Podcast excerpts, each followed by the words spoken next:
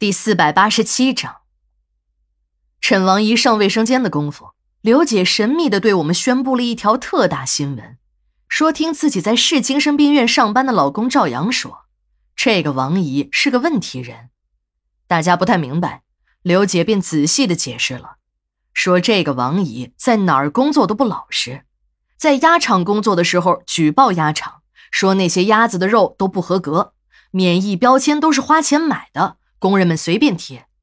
在食品公司屠宰点工作的时候举报死猪肉，说那些冻检的人根本不在场，收完钱后把检疫的大章就扔在了食品公司的门卫室，什么病猪肉、死猪肉一律盖上合格章，然后送到农贸市场去。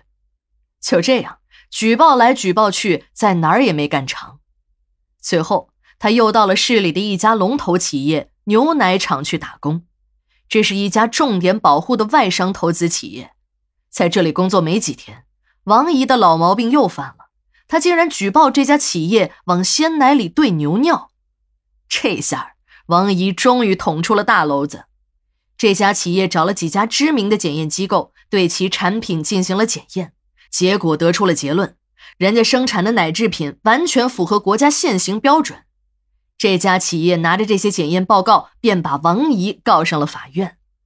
王姨在法庭上还拒不认错，声称自己不仅看到了这家厂子的工作人员往牛奶里兑牛尿，还发现把过期奶用于加工奶酪等食品，过期的奶粉直接改生产日期后继续销售。虽然王姨也提供了自己偷偷取来的样本，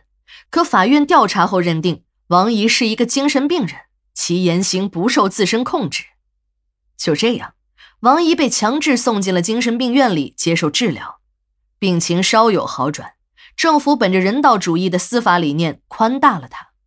不过这么一闹，王姨成了名人，很多单位都知道了她的恶行，连个工作都找不到了。最后，一个和史馆长相熟的好心居委会老大妈，看王姨一家人的日子过得实在紧巴。便向史馆长引荐了他，不过这个老大妈也是和史馆长把丑话说到了前头，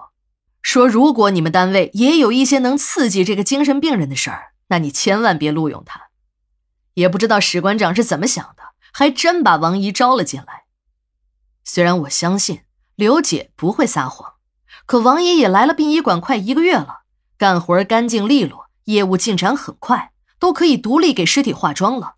这一切都很正常，并没有像刘姐所说的那些个精神病症状。再说了，对于医学，我也是懂一些的。怎么看这个王姨也不像是个精神病。也许，那些认为王姨有精神病的人是有一种不为人知的标准吧。几具车祸变形的尸体，在七哥和小赵的摆弄下，渐渐有了点人形了。两个人也已经累得满头大汗。我们几个女同事则在给遗体补妆。这些遗体都是明天要开遗体告别会的，所以要更加仔细一点，尽最大的可能让这些逝者的遗容都安详一点，这样亲人在告别时也会安心一些。在给那几具车祸的尸体化完妆后，我们今天的工作也就可以收工了。大家正想一鼓作气的把工作做完时，小赵突然宣布说有人给自己准备了宵夜，烤肉加汉堡，还带了大家的份儿。同事们立刻来到了火化室，七哥拖着一条瘸腿，最后一个离开了停尸间，还不忘记把那两只两千瓦的小太阳给关掉，打开了那只昏暗的白炽灯泡。七哥种了半辈子的地，老婆又是个病秧子，赶到老婆死之后，这七哥才算喘上了一口气。这些年紧巴巴的日子，让七哥养成了一个节俭的习惯，在管理，无论是水还是电。自从七哥来了之后，再也没有出现过长流水、长明灯的情况。虽然他也知道这殡仪馆是半行政半事业单位，和那些国家机关一样，这些费用都是由财政负责。可七哥总是说，他看着那些水呀、电的白白浪费，他就心疼。七哥把电费总是叫做灯费。我问过七哥，七哥说他们老家的人都这么叫。因为村子里最开始接电时只是用来照明的，尤其是他们家除了一台只能出声没有图像的破十寸黑白电视机之外，再也没有什么家电了。